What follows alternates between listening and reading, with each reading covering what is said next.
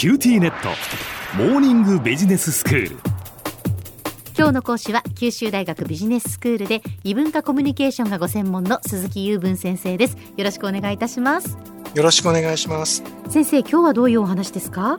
はい今日はですね英国における異文化ということで、まあ、ロンドンとそれ以外を交互に見ていますけども今日はロンドン編ということでタワーブリッジを紹介したいと思ってます。はいタワーブリッジといって頭の中に像が浮かびますか？えーっと橋にな橋まあブリッジですから 橋ですけれども、ね。はい、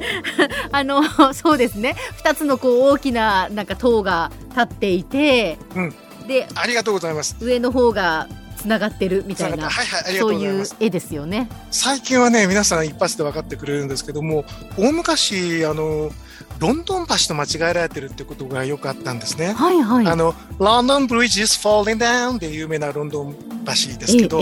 あれはもう何の変哲もない普通の橋なんですよ。はい装飾も何もないんですよね。うんで、それとこっちのタワーブリッジを間違えて、このタワーブリッジのこの壮麗なあのゴシック式のタワーが立ってるやつの方がロンドンブリッジだと思ってる人が多かったんですよ。最近はあんまりそれないようで、あの、た助かるんですけどね。はい。テムズ川に、まあ、いくつか橋がかかってるんですけども、まあ、割と方角的には東の方にあるうものなんですけども、えっ、と、おっしゃったように、橋脚が2つドデカーンとしたのがあって、その上にゴシック式のタワーがかかってて、で、下に車が通る橋、で、上は人間が渡ってもいい橋っていう風にして結びつけられていると。はいで、下の方は、あの、跳ね上げ橋って言って、大きな船が通るときに上がるようになってるんですよね。なるほどえであの実際にロンドンに行った時にああ上がってると思うこともあってうん。どうもですね月に数十回ぐらい上がるんだそうですよ。なのでまあそこに出くわしたらラッキーではあるんですがねえその代わり歩いて渡れないですのでその間。そうですよ大変なんねですけど、はい、でさっき上の方がつながってるとおっしゃったんですけどそれはですね大昔は下の橋が空いてる間通行人が通れないので上から迂回して渡れるようにしたんだそうです。ところが渡る人があんまりいないんである時にそれをやめてしまったんですね。ええであのちょっと歴史の話をしますと一番最初にこのタワーブリッジというものが作られたのはだいたい1980年代からまあ数年間かけて作られたんですけどもはい。1910年にその上の方の橋はもうえいいや使わないことにしようってことになったんだそうです。でその後ずっと通れなかったんですけども、えー、とタワーブリッジそのものが観光地としてやっていくようになりましてその時に中が博物館になったんですタワーの中が。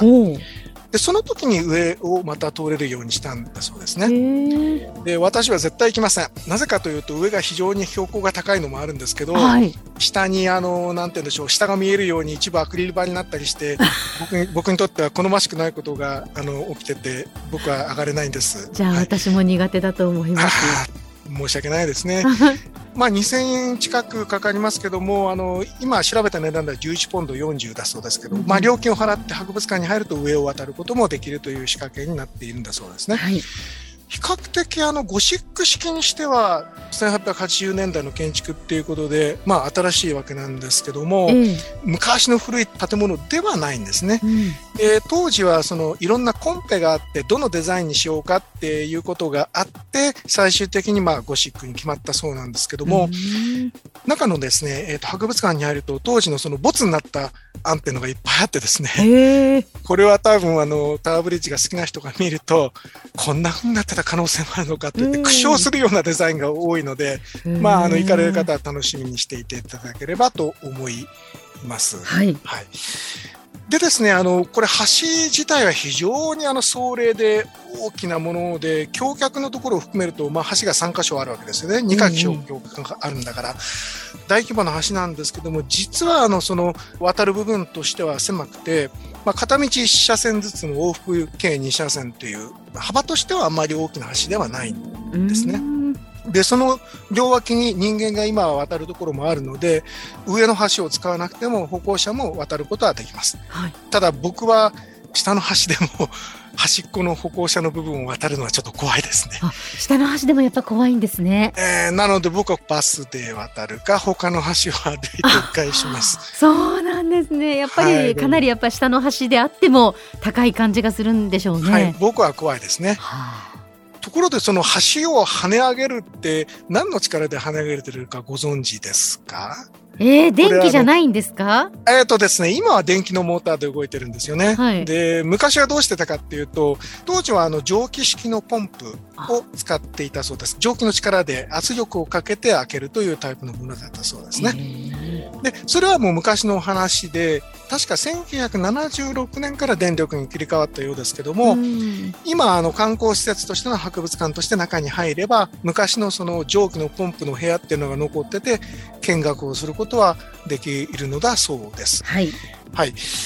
ここ実はロンドンのそのランドマークとして非常に有名なんで、ええ2012年のオリンピックとパラリンピックの時に、えーその時にだけにしか見られないその垂れ幕、垂れ幕というか垂れマークですね、はが上の端から吊るされたんですよ。ああー、そうなんですええね。あの多分その当時のニュース番組とか見ているとオリンピックのあの五輪のマークがこのタワーの上の端の部分から垂れ下がってるのを見られると思います。あえーアーカイブかなんかで見ていただけると多分わかると思うんですけどはい。で私が行った時には実はオリンピックはもう終わっていてパラリンピックに入っていたのでうん。自分で個人で撮った写真としてはあのパラリンピックのあのマークなんですけどもあ、本当今だ、そちらに私え、今手元にはその写真がありますけれども、ね。確かに、はいはい、あの橋の結局その上の方の橋ですよね。えー今博物館が入っているというその上の方の端からこう吊るされる感じでパラリンピックのマークが、はい、ということ吊るされています。なんですねええはい、あの貴重な写真だと思って撮ったんですけどーまあたくさんの人が撮ってるのでそう貴重でもないんですけどねい。やいやいや貴重ですよ。で、これを見るときにですね、あの、中央部分から垂れ下がってるので、これを真正面からやっぱり見たいじゃないですか。そうですね。ということで、あの、テムズ川の遊覧船に私乗ったんですよ。それで、あの、真正面からの写真が撮れたんですけど、これは、あの、船に乗らないと真正面から見られないんですね。うん。で、逆に言うと、あの、ここの辺りにいろんな橋があって、このボートを、まあ、1時間余りで、こう、テムズ川を横断というか縦断するんですけども、これを見ると、あの、いろんな橋が眺められていいですよというお勧めを最後にしておきたいと思います。では先生今日のまとめをお願いいたします。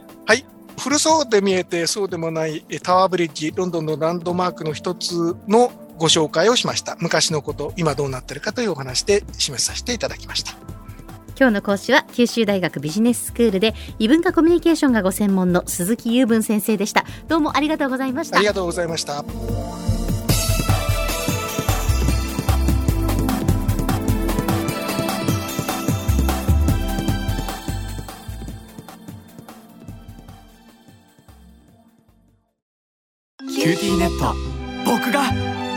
守るから。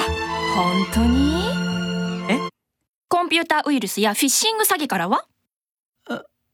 え？守ってくれないの？ビビックなら全部守ってくれるのに。セキュリティ5台まで無料。光インターネットのビビック